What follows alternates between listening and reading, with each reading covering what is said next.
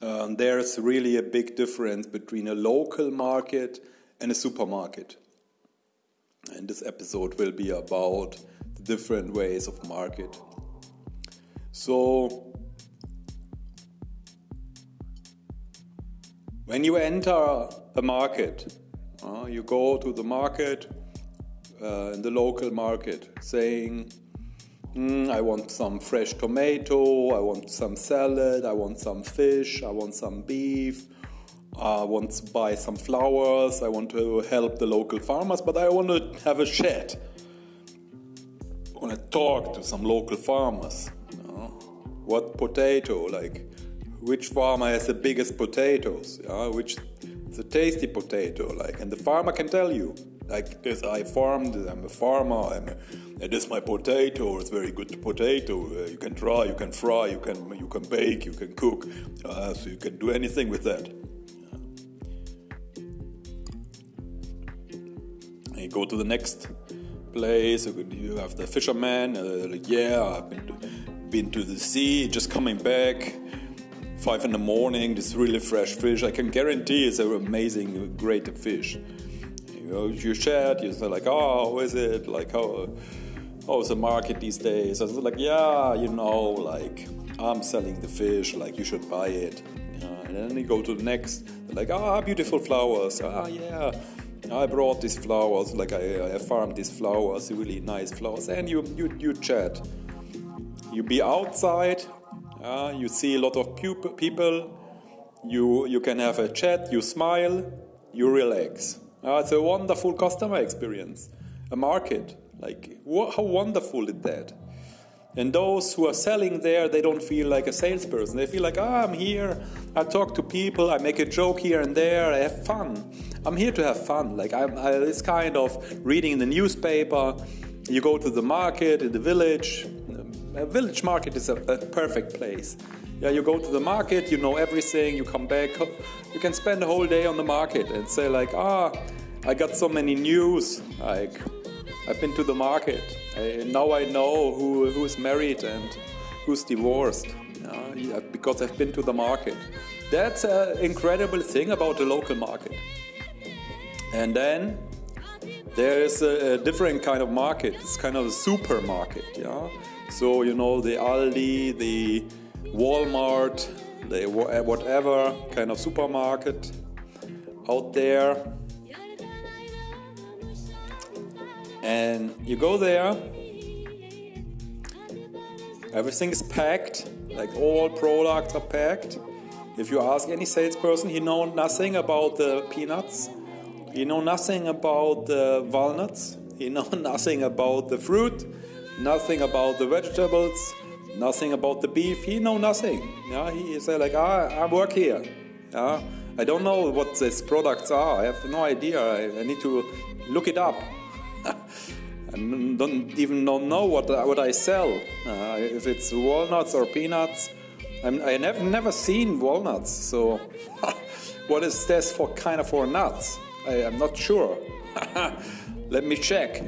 Yeah, I will, I will ask my boss, what kind of nuts is this? you know? Yeah, and, and then you need to line. You need to go into the line and you wait half an hour to, to wait for the cashier. Yeah? Wait until the cashier like open and pr- process everything because people buying so much, but they, they randomly buy anything. Yeah? a lot of sugar inside, a lot of fat inside, a lot of shit inside, yeah, but the people buy a lot. Yeah, they buy a lot and you need to wait a long time. And you don't have a good conversation there. It's basically a shitty experience. Yeah, you go to the supermarket, it's a shitty experience. Supermarket, I mean, it's a shitty experience. And when you when you uh, compare it with the local market, it's a totally a different story. If you go to the local market, it's like reading newspaper, chatting to people, getting to know around, have a look and, and enjoy your time. It's a, it's a, like a leisure activity like going to the local market is like holiday. Yeah uh, uh, buying at the local market you feel relaxed. Ah everyone is smiling. And you go to the supermarket ah everything's so hectic. So hectic yeah? And then you go to e-commerce. Yeah with e-commerce you you don't see anyone. You just click around. Push, push, push the button push the button yeah? And then you got like kind of algorithms running there and like manipulating you to buy more and more and more and uh, unnecessary products. And maybe products that doesn't really exist. Uh, maybe products that are really artificial like uh, for example uh, i started with instagram and then there have been many people asking me you want to buy uh, like clicks on instagram? Yes you get i can sell you 5000 clicks. So what what is this? Yeah? I don't want to buy clicks. Yeah well, well, like you will be like in another room and you'll be clicking like 5,000 times and then I pay you. Well, what's this for the service? Like it's very artificial service. Like it's a really a, a, a, fucked up world when I think like where have we gone? Where have we been to? Like where where have we gone too far? yeah, I'm not sure. Like, but it's totally a different experience. And then I'm thinking about like how to bring the local market experience back. And then you, you, we, I came up with the luxurious brands. They still have the local market experience, like the feeling. Yeah, you know, if you if you want to buy a luxurious car, you know, you have a coffee, you have a chat. It's like, yeah, what kind of car is this? Oh, really nice car. How are you? Like, let's let's chat. Maybe we go for some playing some golf, and then we can discuss about cars even more. Uh, or if you want to, you buy a watch, like serious watch, you be saying like, okay, I will hang out, I will uh, drink some cognac, some whiskey or whatever, some coffee, and then I say like, oh, it's really a nice watch. Oh yeah, how much is it? Yeah, okay, nice, interesting. Like, let's hang out. Yeah, and you, you you will chat, you will have fun time. You will have, because it's a premium product and it's a similar experience like a local market. Yeah. But uh, then, like, the people know the product. I say, like, hey, what kind of watch is that? I say, like, yeah, there's a special watch. I know, like, who make it. Yeah? Especially Swiss watches. It's very, very well made. Yeah? Very sm small manufacturing, and you can you can talk to the people. I say, like, yeah, I make watches for hundred years. And this is a premium watch. This is a great watch. Uh, you, you can. It's a, just amazing. It's like a piece of art. Yeah a piece of art. That's an amazing thing. And then what, what do we do with our time? Yeah? We need to put value in our time, not just random.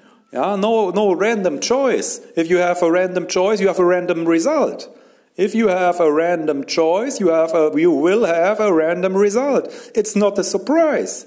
If you never thought about what you're doing, you, you will get a result that you don't know. And mostly it's a shitty result. Like nobody planned to be poor, nobody planned to be sick, nobody planned to be fat. Uh, I didn't make the five year plan how to get uh, uh, like uh, uh, um, how to be fat uh, in five years and to, to, eat a lot of sugar, to eat a lot of fat, and so I can. improve on my weight and be fat in the end. Nobody did have a plan like this. Like it's just because of random choice temptation. yeah, it's temptation. Yeah, so manipulation, temptation, and all this kind of stuff. Yeah, marketing for the worse. Yeah, a whole bigger industry behind it, and we should do the marketing for the good. Yeah?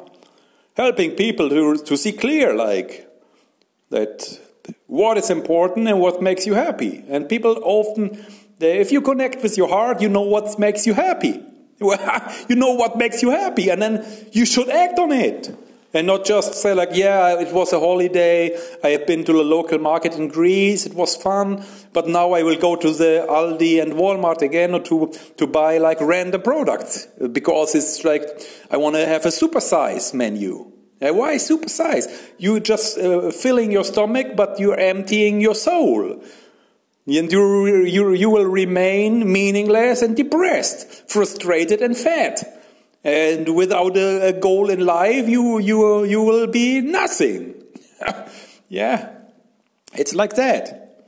So, you need to have a good experience, like create an experience for yourself and for others.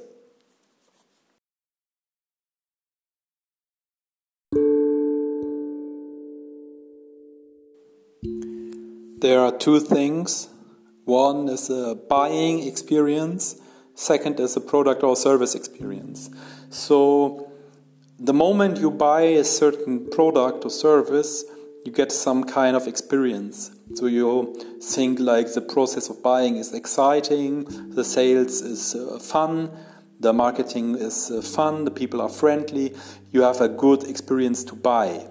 And then later, the experience of the product or the experience of the service is something completely different. So, whether the product actually works, whether you really benefit from it, whether coaching or consultation was really benefiting to your business. So, the feeling you have in the buying process totally different from the product or service experience later on. So, that's for sure.